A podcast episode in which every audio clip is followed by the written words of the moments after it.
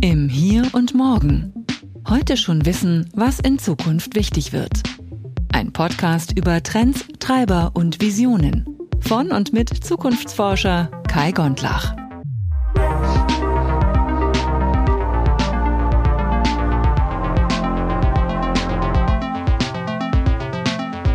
Benedikt Berger ist dieses Mal zu Gast im Hier und Morgen. Er ist Juniorprofessor für digitale Transformation und Gesellschaft an der Universität Münster und war zuvor acht Jahre an der Uni München am Institut für Wirtschaftsinformatik und neue Medien. Auch Benedikt Berger hat einen Beitrag geschrieben für unseren Band gemeinsam mit Alexander Rühr und Professor Dr. Thomas Hess von der Universität in München. Der Beitrag heißt Intelligente IT-Systeme im Unternehmen, Kontrolle und Transparenz als Mittel zur Vertrauensbildung. Das bedeutet, wir haben sehr viel darüber gesprochen, was muss eigentlich ein Unternehmen leisten können, um ja, KI anwenden zu können.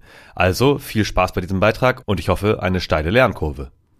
Herzlich willkommen im Hier und Morgen.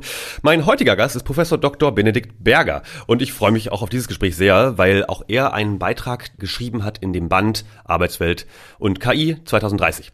Das ist äh, sehr, sehr spannend und ich glaube ein Thema, was wirklich alle Menschen, die irgendwo ja, in der Wirtschaftswelt mindestens unterwegs sind, auch wirklich tangiert. Insofern, ich freue mich auf das Gespräch. Lieber Benedikt, ich würde sagen, stell dich doch gerne mal vor für alle, die dich eventuell noch nicht kennen sollten. Ja, zunächst mal vielen Dank zum einen für die Einladung, einen Beitrag zu dem besagten Sammelband schreiben zu können und zum anderen für die Einladung zum Podcast.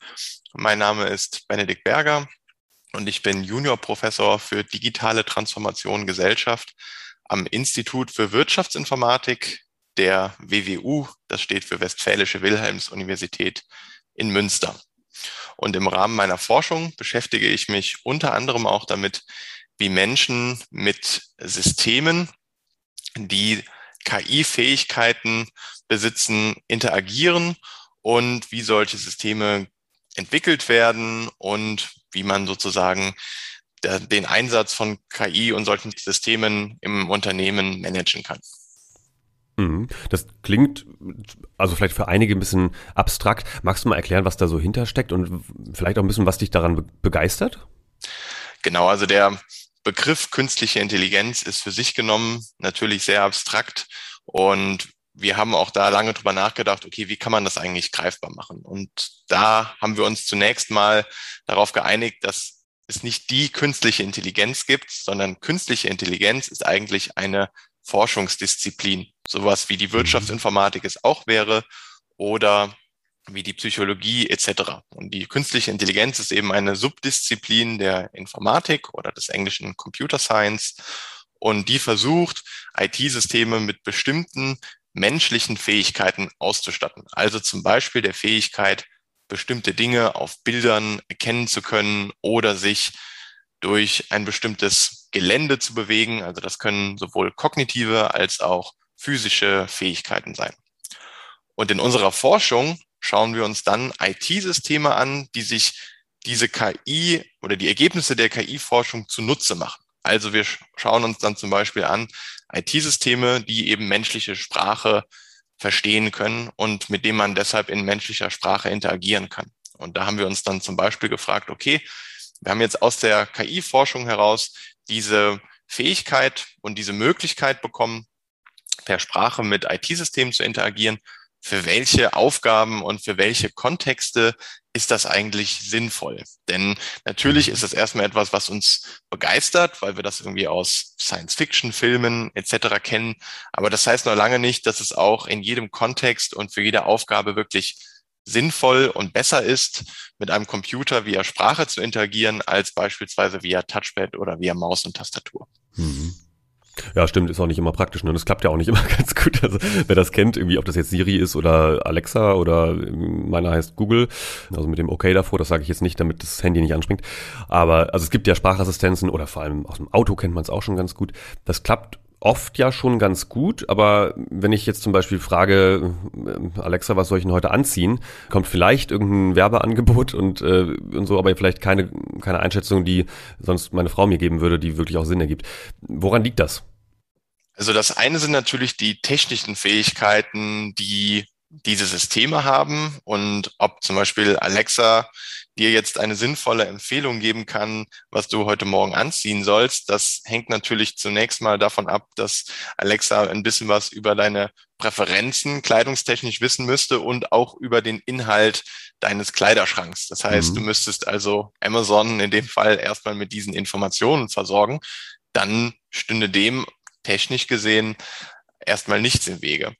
Das andere Thema bei der Sprachinteraktion ist aber natürlich auch die menschlichen Fähigkeiten, mhm. die auch eingeschränkt sind in dem Sinne, dass wenn man zum Beispiel fragt, Alexa, gib mir eine Restaurantempfehlung für einen bestimmten Ort und man bekäme dann fünf Restaurants empfohlen, dann hätte man bei dem fünften Restaurant das erste garantiert schon wieder vergessen. Denn, Auf jeden Fall. Äh, denn Sprachinteraktion ist eben sequenziell und man muss sich natürlich alles merken, was gesagt wird. Anders als bei einem Bildschirm, den ich vor mir habe, wo ich vielleicht eine Liste von Vorschlägen habe, auf der kann ich dann nach oben und nach unten scrollen. Gegebenenfalls kann ich auch bestimmte Elemente von der Liste streichen.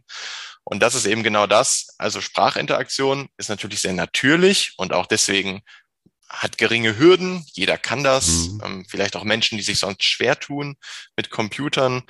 Aber auf der anderen Seite hat sie eben auch bestimmte kognitive Anforderungen daran, sich gewisse Dinge im Kopf zu behalten. Auf jeden Fall. Kenne ich von mir sehr gut.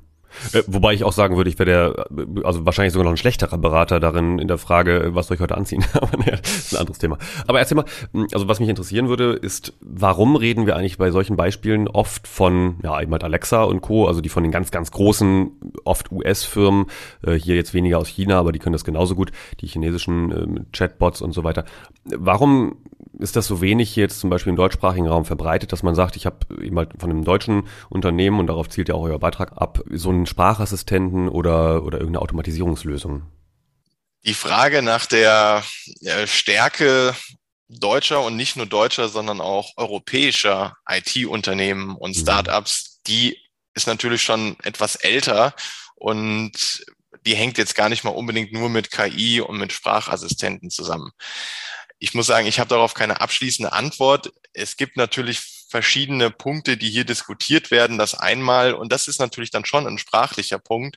Ich habe natürlich, wenn ich in englischer Sprache ein System antrainiere, und das basiert ja auf maschinellem Lernen, dann habe ich natürlich in englischer Sprache deutlich mehr Trainingsdaten zur Verfügung und mhm. ich habe gleichzeitig auch eine größere Anzahl von potenziellen Kunden in Amerika oder in anderen englischsprachigen Ländern der Welt zur Verfügung, die ich damit ansprechen kann, als wenn ich das jetzt in deutscher Sprache tue. In chinesischer Sprache ist es ähnlich. Da ist natürlich auch die Anzahl der Kunden deutlich größer als das, was wir hier in Europa in den einzelnen Ländern mit sehr vielen verschiedenen Sprachen und dann eher kleineren Bevölkerungsgruppen, die die sprechen, eben zur Verfügung haben. Ich meine, andere Kontinente haben das Problem auch. Zum Beispiel in Afrika gibt es auch sehr, sehr viele verschiedene Sprachen. Aber das ist natürlich ein Punkt, wenn man jetzt speziell bei Sprachsystemen ist, der hier einem zugutekommt, wenn man dann eher in englischer Sprache oder in, in chinesischer, vielleicht auch indischer Sprache ent entwickelt, auch wenn es dort auch viele verschiedene Sprachen gibt.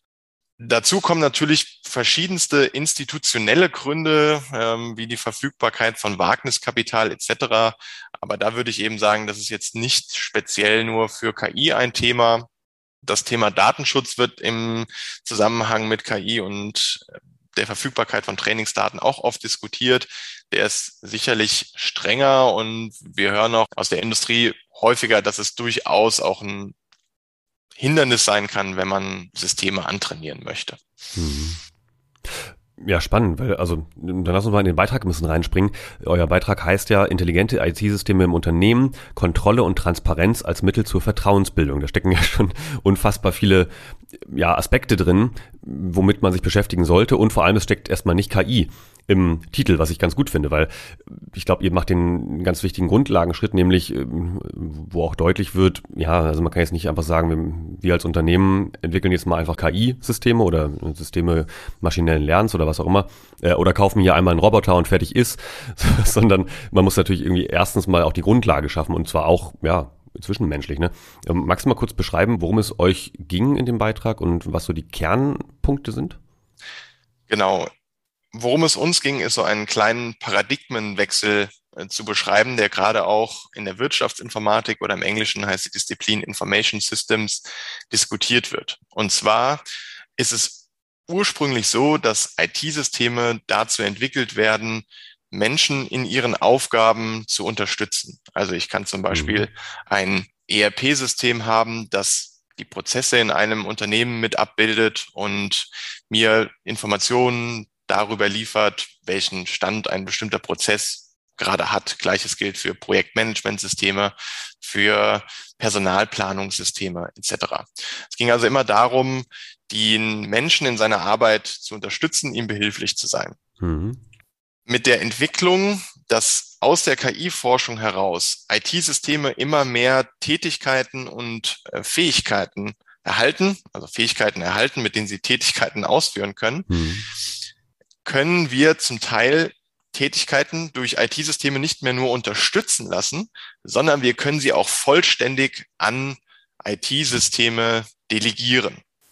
Also das heißt, das IT-System übernimmt bestimmte Aufgaben vollständig. Zum Beispiel die Planung einer Produktion oder die Verwaltung von Finanzen. Das ist mhm. das Beispiel gewesen, mit dem wir uns in dem Autorenteam des Beitrags ursprünglich beschäftigt haben, also mit automatisierter Finanzverwaltung, Robo-Advisory.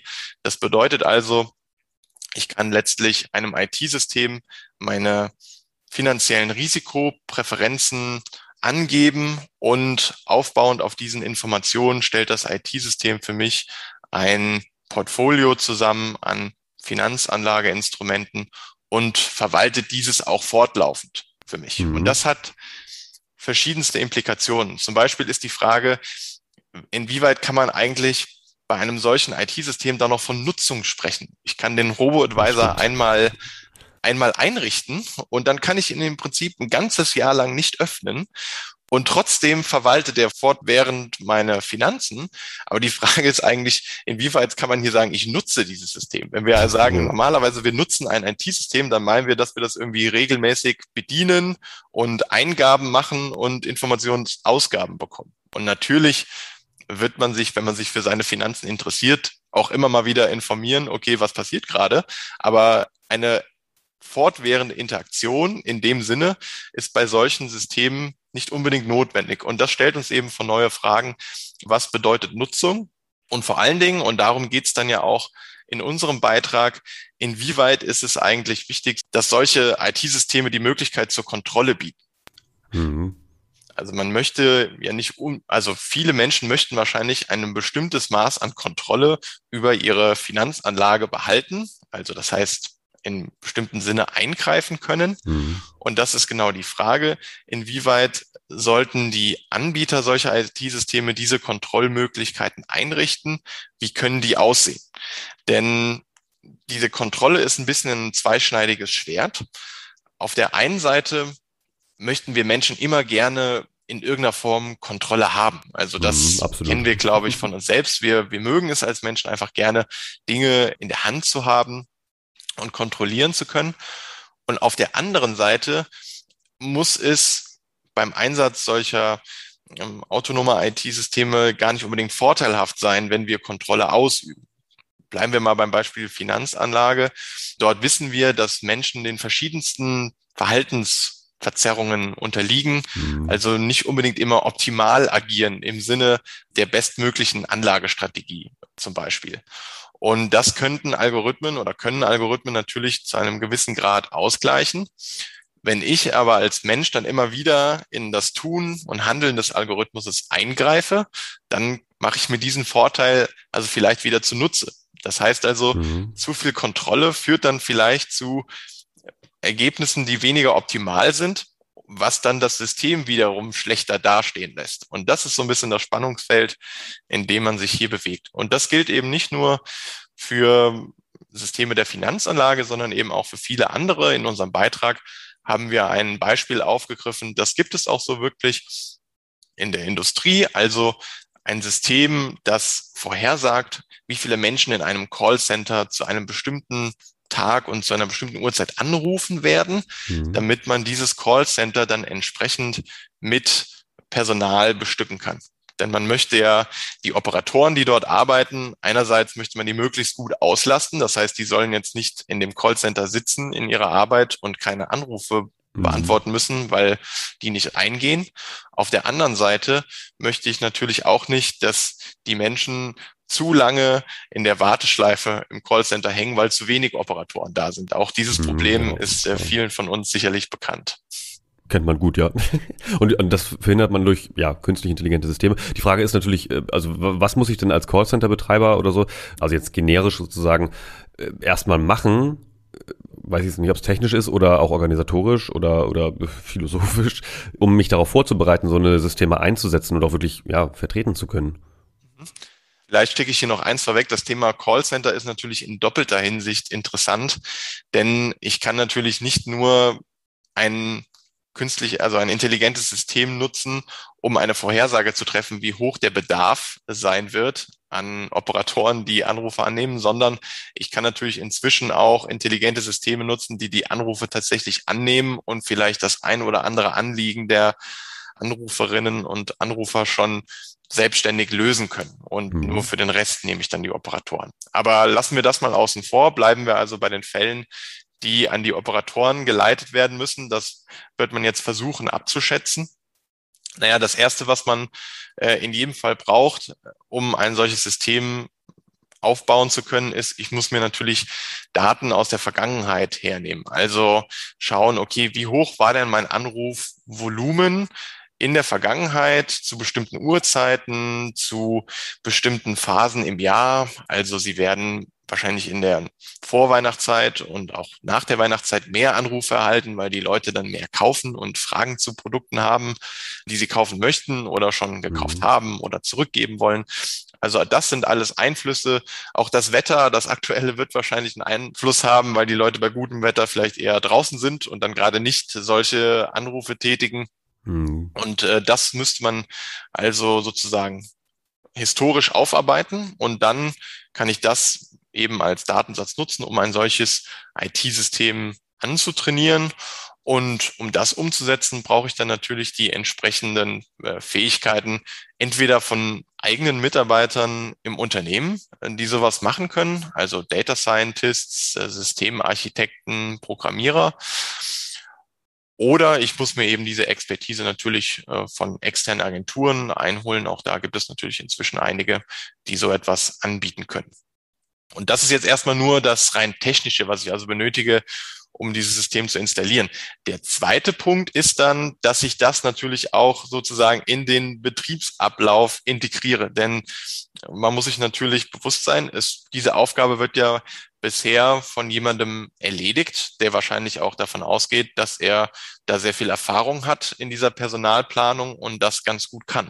Hm. Und äh, da ist es jetzt natürlich nicht sinnvoll, diesem jemand einfach dieses System vor die Nase zu setzen und sagen, okay, du machst jetzt nur noch das, was dieses System sagt, äh, sondern dann kann man vielleicht erstmal äh, gewisse Übergangsphasen zum Beispiel schaffen, wo man sagt, okay, du bekommst jetzt mal eine Empfehlung von diesem System und kannst das eigentlich mit deiner eigenen Einschätzung der Lage abgleichen. Und dann kannst mhm. du darauf basierend eine Entscheidung treffen. Und das wäre sozusagen auch diese Idee, des Human in the Loop. Also ich halte einen menschlichen Entscheider in dieser Aufgabe mit drin, der letztlich festlegt, okay, äh, wie viele Operatoren sollen es denn sein und wie viele mit wie vielen Anrufen rechnen wir. Und da gibt es sehr interessante Forschung zu, genau zu diesem Verhältnis zwischen Menschen, die Entscheidungen treffen und dafür Empfehlungen von IT-Systemen bekommen.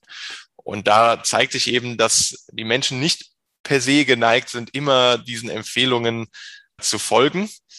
Und da gibt es auch interessante Vergleiche dazu, ob Menschen eher den Empfehlungen von anderen Menschen folgen oder eher von IT-Systemen folgen. Und da zeigt sich, dass insbesondere dann, wenn Menschen feststellen, dass die Empfehlungen von Algorithmen nicht perfekt sind, sondern fehlerbehaftet sein können. Und das mhm. ist bei Vorhersagen natürlich zwangsweise so, dass man, niemand kann perfekt die Zukunft vorhersagen, auch nicht ein intelligentes IT-System. Und äh, wenn Menschen dann merken, okay, das System kann daneben liegen oder hat jetzt mal daneben gelegen in der Vorhersage, dann fällt dieses Vertrauen sehr schnell ab. Und zwar stärker ab als bei menschlichen Beratern. Das ist also ein spannendes hm, Phänomen. Erstaunlich, ja. Das, und das bezeichnet man in der Literatur als äh, Algorithmusaversion. Das ist auch zurzeit ein sehr, ich würde mal sagen, heißes Forschungseisen. Da sind verschiedene Beiträge, die dazu ja schon publiziert wurden oder neue Studien, die gerade dazu durchgeführt werden. Und da versucht man eben genau das besser zu verstehen. Also dieses Zusammenspiel zwischen IT-Systemen und Mensch und wie dort Vertrauen entsteht und wann sich Menschen eben auf solche Systeme auch verlassen. Hm. Ja, ist ein guter Punkt. Also dieses mit der Algorithmusaversion, das haben wir meine ich auch zitiert in unserem, in dem ersten Eröffnungsbeitrag quasi mit German Angst, ist ein großes Thema auf jeden Fall. Und das finde ich auch insofern spannend, als ihr ja auch im Titel und auch natürlich im Beitrag viel über dieses Vertrauensthema sprecht bzw. schreibt. Und äh, vielleicht noch ein, ein letzter Blog dazu. Äh, wie schätzt du das mit dem Vertrauen ein? Wie sich das in den nächsten Jahren entwickelt? Und natürlich dann letztlich auch die wichtige Frage für, für welche Branchen oder auch für welche Unternehmensarten ist denn eigentlich euer Beitrag äh, super wichtig gelesen zu haben? Mhm. Also, wie schätze ich das ein mit dem Vertrauen? Ich glaube, dass grundsätzlich wir schon auch im Alltag immer mehr in Berührung kommen mit ähm, Empfehlungen von Systemen, was wir vielleicht tun sollen, Viele kennen das von Spotify zum Beispiel, wo ich mir eine automatisierte Playlist nach meinen Präferenzen abspielen lassen kann oder die Empfehlungen bei Netflix oder auch anderen Videostreaming-Diensten, was man als nächstes schauen soll. Mhm. Also wir lernen schon mehr und mehr damit zu leben, dass wir mit von IT-Systemen Empfehlungen bekommen, was wir denn tun sollen. Und wir lernen auch, dass die durchaus auch treffend sein können. Und deswegen glaube mhm. ich, dass hier auch insgesamt und dann auch in der Arbeitswelt mehr und mehr ein erlerntes Verhalten werden wird. Und die Frage ist eben trotzdem, die bleibt, okay, inwieweit ist man dann wirklich bereit, nicht nur eine Empfehlung zu bekommen und die anzunehmen, sondern vielleicht irgendwann zu sagen, okay, ich delegiere einfach die ganze Aufgabe an das System weg. Äh, ich brauche da gar nicht mehr immer die Empfehlung und ich treffe dann die Entscheidung, sondern mhm. das System soll das einfach komplett selber äh, regeln. Und das wird noch, denke ich, ein spannendes Feld werden, für welche Aufgaben man sowas macht und für welche Aufgaben nicht. Das ist natürlich auch bestimmt gesellschaftlich bei einigen Aufgaben sicherlich nicht wünschenswert.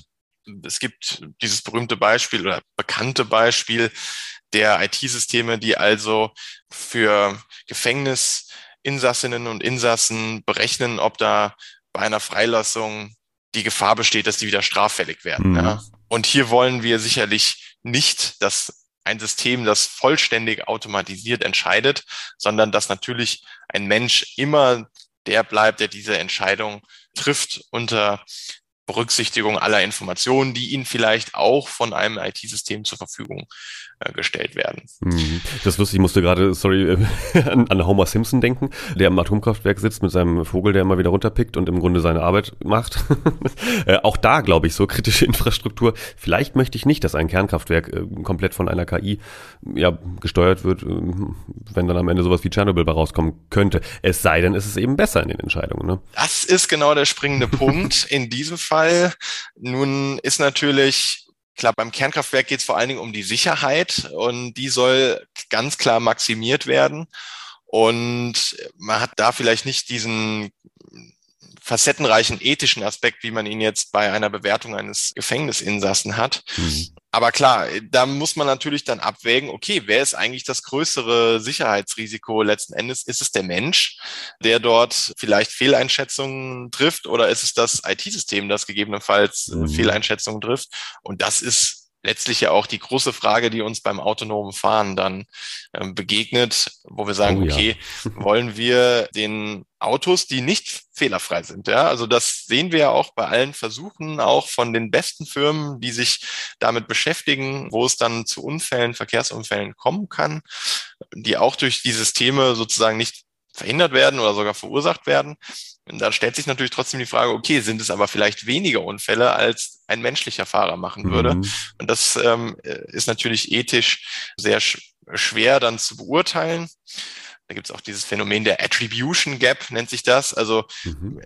wenn ein Unfall geschieht, dann fragen wir uns natürlich immer, okay, wer hat, wer hat Schuld an diesem Unfall? Und einem menschlichen Fahrer kann man im Zweifelsfall klarer diese Schuld zuordnen als einem System, wo man sich dann mhm. fragt, okay, ist das jetzt der Hersteller? Ist das der Programmierer des Systems? Ist das derjenige oder diejenige, der die äh, Daten zur Verfügung gestellt hat? Das ist dann so, dann wird dann sehr diffus irgendwie Verantwortung äh, mit zuzuordnen. Mhm. Ja, und vor allem noch Strafe dann, ne?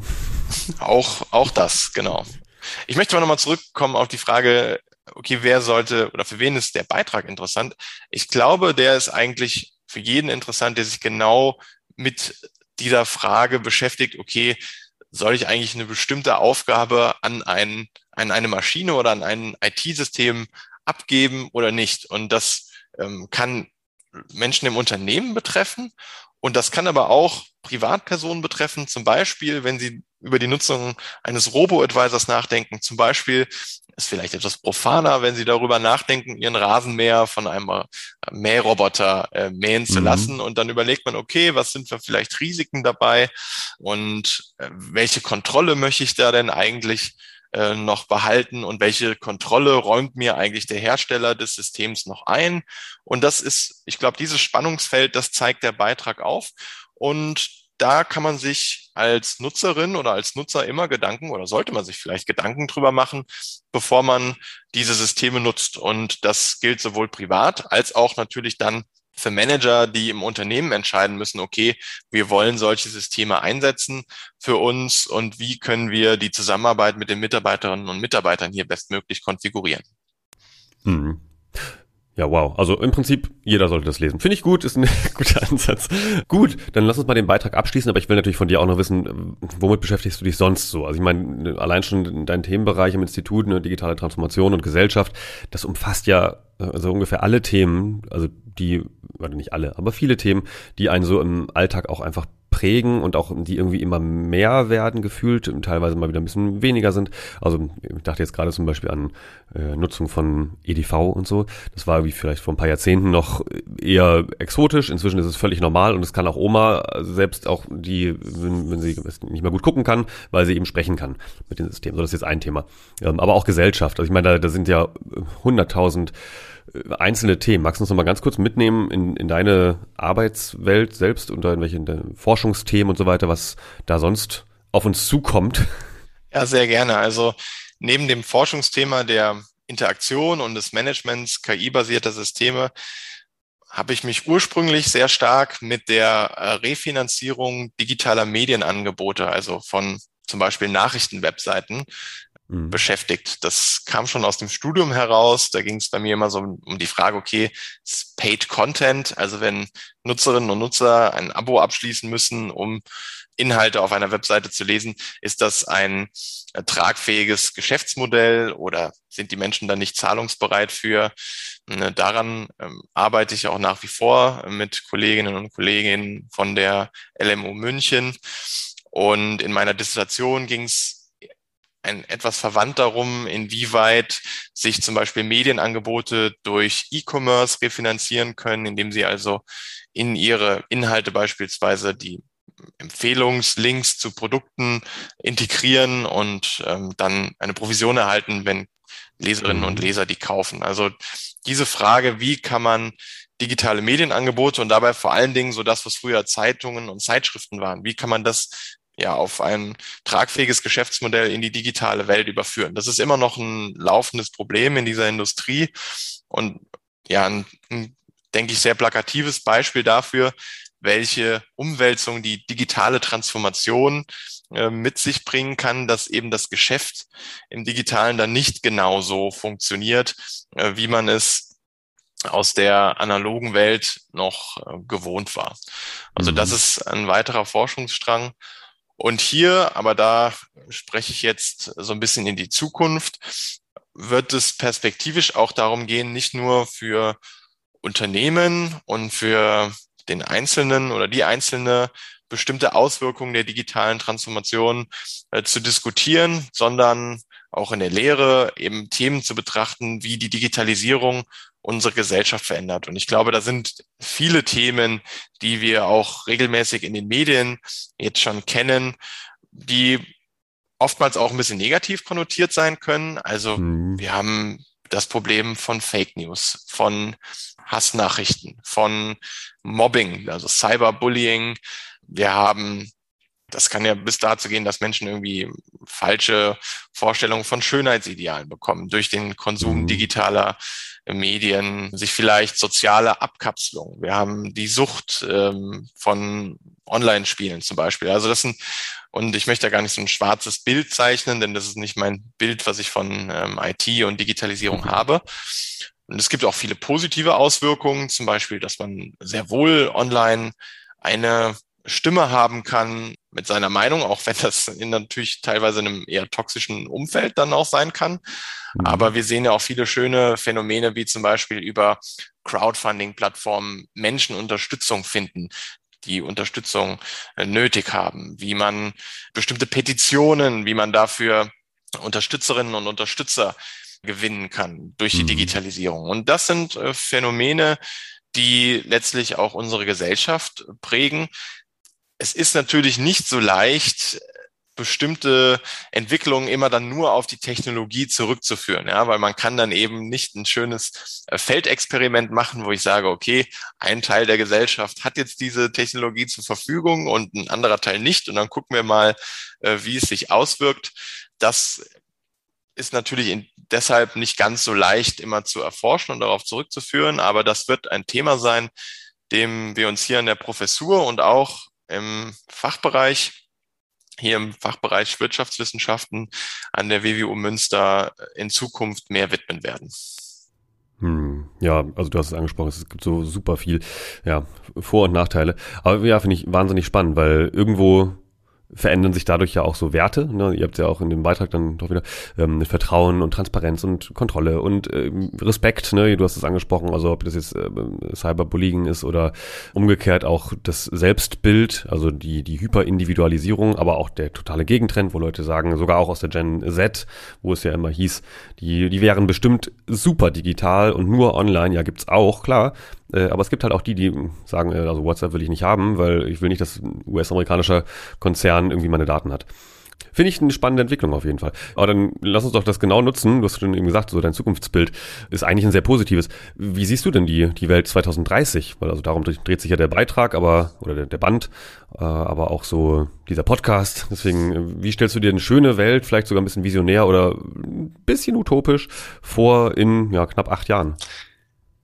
Bin immer sehr vorsichtig, wenn es um äh, Zukunftsvorhersagen geht. Ich weiß, das ist auch nicht der Sinn und Zweck äh, dieser Übung jetzt, sondern eine schöne Utopie kann man ja entwerfen. Also was ich mir wünschen würde, ist, glaube ich, dass es uns gelingt, wenn man jetzt mal bei der Arbeitswelt bleibt, dass es die digitale Technologie dazu bringt, dass wir wirklich, ähm, im Englischen sagt man äh, seamless, im Deutschen vielleicht ohne bestimmte Barrieren ähm, von mhm. verschiedenen Orten aus miteinander zusammenarbeiten zu können, unabhängig davon, ob man jetzt zu Hause ist und dass man das auch so macht, dass trotzdem der soziale Kit, den wir aus der physischen Kaffeeküche kennen, sich dabei überträgt. Ich glaube nicht, dass wir alle nur noch virtuell zusammenarbeiten werden, aber wenn wir jetzt, wir merken ja gerade, wir haben jetzt, wir kommen so ein bisschen in diese Phase der Hybriden, Teil ist physisch vor Ort, ein Teil wird virtuell zugeschaltet. Mhm. Kommunikation und Kollaboration. Und ich glaube, da gibt es noch viel Potenzial, wie man das gut gestalten kann. Und äh, ich glaube, wenn man das 2030 so hinbekäme, dass man wirklich sehr frei von verschiedenen Orten aus miteinander zusammenarbeiten und kollaborieren kann und sich vielleicht auch mit, mit Freunden gut virtuell treffen kann und eine, eine schöne Zeit zusammen haben kann, ohne dass man immer vor so einer äh, Webcam nur zusammengekauert sein muss. Ich glaube, das wäre das wäre vielleicht ein, ein sehr wünschenswerter Aspekt. Und ich, was schön wäre, wenn es uns auch gelingt, den Diskurs im digitalen Raum, wenn es uns gelingen würde, den wieder auf eine etwas ja, ähm, anständigere Ebene zu führen. Ähm, da gibt's aber, glaube ich, auch keine einfachen Rezepte für. Aber das wäre was Schönes, äh, wenn wir auch über den gesellschaftlichen Aspekt sprechen, was wir uns vielleicht für 2030 als, als Ziel nehmen könnten. Ja, unbedingt. Und ich meine, ja klar, also Visionen oder Ziele sind ja genau dafür da, damit dann irgendjemand sich Gedanken macht, wie können wir das denn realisieren? Weil ja, das ist natürlich, ich glaube, wenige Menschen stehen morgens auf und denken sich so, Ja, also heute gehe ich mal ins Internet und pöbel mal jemanden richtig an. Aber es ist irgendwie so, es, es passiert dann so, glaube ich. Also auf den, auf den sozialen, also angeblich sozialen Medien bin ich auch ein bisschen unterwegs. Ich sehe das gerade bei TikTok zum Beispiel, sehr schnelles Medium, sehr kurze Kommentarfunktionen, aber es kommen Einerseits kommen natürlich die typischen, in Anführungsstrichen, Trolle, die wahrscheinlich wirklich so ein bisschen drauf sind, so ja, egal welches Video, ich schreibe auf jeden Fall drunter, ist totaler Quatsch. Aber dann kommen manchmal auch Diskussionen zustande. Und das finde ich schön, das versuche ich auch mal zu kultivieren. Und ich glaube, das wäre auch sozusagen meine, meine Hoffnung, dass das andere auch tun und sich dem nicht entziehen. Oder sagen, ey, du bist doch blöd, ähm, geh doch weg. Weil das ist nämlich am Ende so, ja, genau die Strategie, die natürlich dann fehlschlägt. Aber schön, finde ich gut. Gutes Zukunftsbild. Äh, aber eine andere Frage noch dazu. Äh, Habe ich denn im Jahr 2030 ich sag mal, zwangsläufig, wenn ich irgendwo angestellt bin, einen Kollegen oder eine Kollegin, die aber eigentlich eine Maschine ist und ich weiß das vielleicht auch gar nicht, weil ne, ist halt immer hybrid zugeschaltet und das ist dann aber jemand, der auch mitdiskutiert und irgendwelche Sachen macht. Ist das dann eine KI?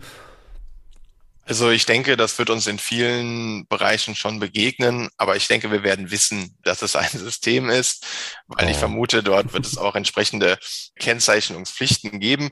Das Thema kam ja schon auf im Zuge von äh, Google Duplex, für die, für denen das jetzt kein Begriff ist. Das ist ein Sprachassistent, den man beauftragen kann, bestimmte Anrufe durchzuführen. Also zum Beispiel beim Friseur anzurufen und einen Termin zu vereinbaren. Mhm in meinem Namen zum Beispiel. Und der ist so täuschend echt und kann also auch ja, bestimmte soziale Laute wie hm und äh, ach ja oder sowas zwischendurch einstreuen, mhm.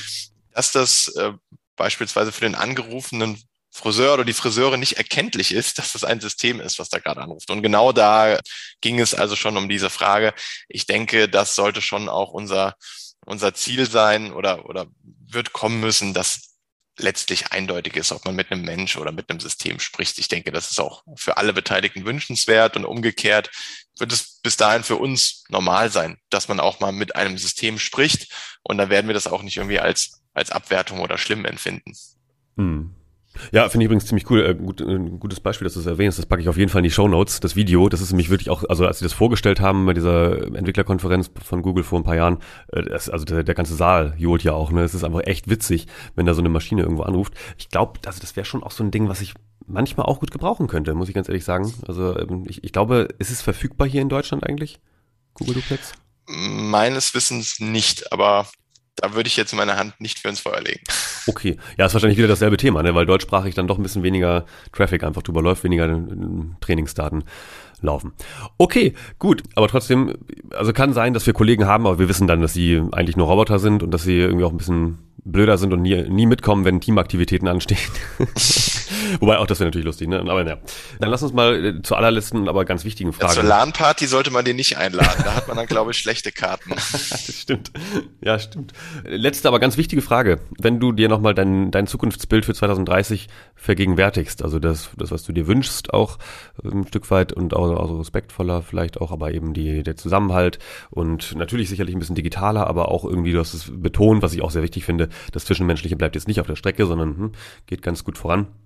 Dann stell dir mal vor, du triffst jetzt einen, einen Menschen, der sehr mächtig ist. Ich habe schon ein paar Mal als Beispiel den wahrscheinlichen nächsten Kanzler genannt. Wenn du jetzt Olaf Scholz treffen würdest, irgendwo im Fahrstuhl. Und also als eine Person, die viel Macht zumindest theoretisch hat. Was würdest du denn dir von dem wünschen oder dem mitgeben, sozusagen als einen Wunsch, was vielleicht an, an kleinen Dingen angeschoben werden kann, damit wir in acht Jahren das Bild haben, was du da gerade formuliert hast? Könnte jetzt etwas ernüchternd sein, meine Antwort, aber ich würde mir natürlich zuallererst eine deutschlandweit funktionierende digitale Infrastruktur wünschen, weil das oh ja. ist einfach die, das ist einfach die Basis für alles, was darauf kommt. Ähm, ich glaube, das ist auch so ein bisschen, es gibt eigentlich ganz schöne Rahmenmodelle auch aus der, aus der Wissenschaft dafür, wie so, ein, wie so digitale Dienste etc. aufgebaut sind. Und die unterste Ebene ist eben einfach die Infrastruktur. Und wenn die nicht passt, dann wird man auch keine tollen Dienste darauf aufbauen können. Und das ist, glaube ich, das, was wir leider immer noch als erstes in den Blick nehmen müssen, ja. Und dann, was ich mir natürlich auch wünschen würde, ist, dass man einfach in der Kommunikation mit der Verwaltung, wo man sie denn dann hat, bei der Steuer geht das ja zum Teil schon ganz gut, aber es gibt verschiedene Behördengänge. Wenn man das einfach verlässlich, sicher, digital abbilden könnte, und ich weiß, dass das nicht trivial ist, aber das würde ich mir wünschen, dass die Politik zumindest da ein gutes Augenmerk drauf legt. Mhm. Okay, nehme nehm ich mit. Also ich, ich, hoffe, du triffst den Herrn Scholz oder, oder wen auch immer, äh, der da einen Einfluss drauf hat, bald mal. Äh, ansonsten müssen wir da vielleicht selbst noch ein bisschen nachsteuern und noch, noch mehr Druck erhöhen. Aber ich denke mal, wenn jetzt hier äh, alle, die hier zuhören, irgendwie sagen, ja, wir müssen hier ganz viel KI machen, dann, dann kommt das auch von selbst, weil dann plötzlich der Aufschrei ganz groß ist. Ja, wir brauchen dafür auch eine gewisse Infrastruktur und eben halt auch in ländlichen Gebieten ähm, Glasfaser oder wie auch immer schnelle Internetverbindungen, die auch verlässlich ist. Absolut. Ohne die wird es nicht funktionieren. Ja, so, so wie wir auch ähm, ohne eine vernünftige Autobahn schwer von Münster nach Leipzig fahren könnten. Ähm, so. Auch das ist richtig, ja. Dauert halt länger und ist ein bisschen beschwerlicher und man muss öfter Pause machen oder idealerweise in einem digital vernetzten Zug, in dem man dann noch schön arbeiten oder Medien konsumieren kann. Oh ja, ja, wobei genau da ist tatsächlich die Verbindung, also ich sage ne, ganz bewusst hier von, ich lebe in Leipzig nach Münster, echt schlecht. Äh, von Ost nach West ist wahnsinnig schlecht. Man muss immer sehr oft umsteigen und die Verbindungen sind schlecht und zwischendurch hat man kein Internet und äh, Telefon schon gar nicht. Und da gibt's andere Verbindungen, die schon sehr gut sind. Ich bin ja großer Bahnfan auf jeden Fall. Ja, geht mir genauso. Für, ich finde es halt immer super gewinnbringend, wenn ich die Reisezeit gleichzeitig noch irgendwie produktiv nutzen kann und dann, wenn ich an meinem Ziel bin, dann nicht noch im Hotel irgendwie Folien zusammenziehen äh, genau. muss oder E-Mails beantworten muss, sondern das habe ich schon auf dem Weg erledigt. Und wenn ich am Ziel bin, dann kann ich mir am Ziel irgendwie was Schönes anschauen oder dort ein bisschen Zeit in einem Café oder Restaurant verbringen oder mit den Freunden oder Kolleginnen und Kollegen, die man dann vor Ort trifft. Das ist doch eigentlich schon immer der große Gewinn an der Bahn. Unbedingt. Schön, lieber Benedikt, ganz lieben Dank, dass du im Hier und Morgen warst. Ich habe sehr viel Spaß gehabt und viel gelernt, wie immer. Und ich hoffe, den anderen geht's auch so, das war haben. Also nochmals ganz herzlichen Dank und, und für die nahe, mittelfristige, lange Zukunft, Zukunft, auf jeden Fall alles, dann alles folge Gute unserem Podcast. Vielen Dank, Kai, für das nette und Facebook, hoffentlich Twitter spannende Gespräch. Oder LinkedIn. Bis bald im Hier und Morgen.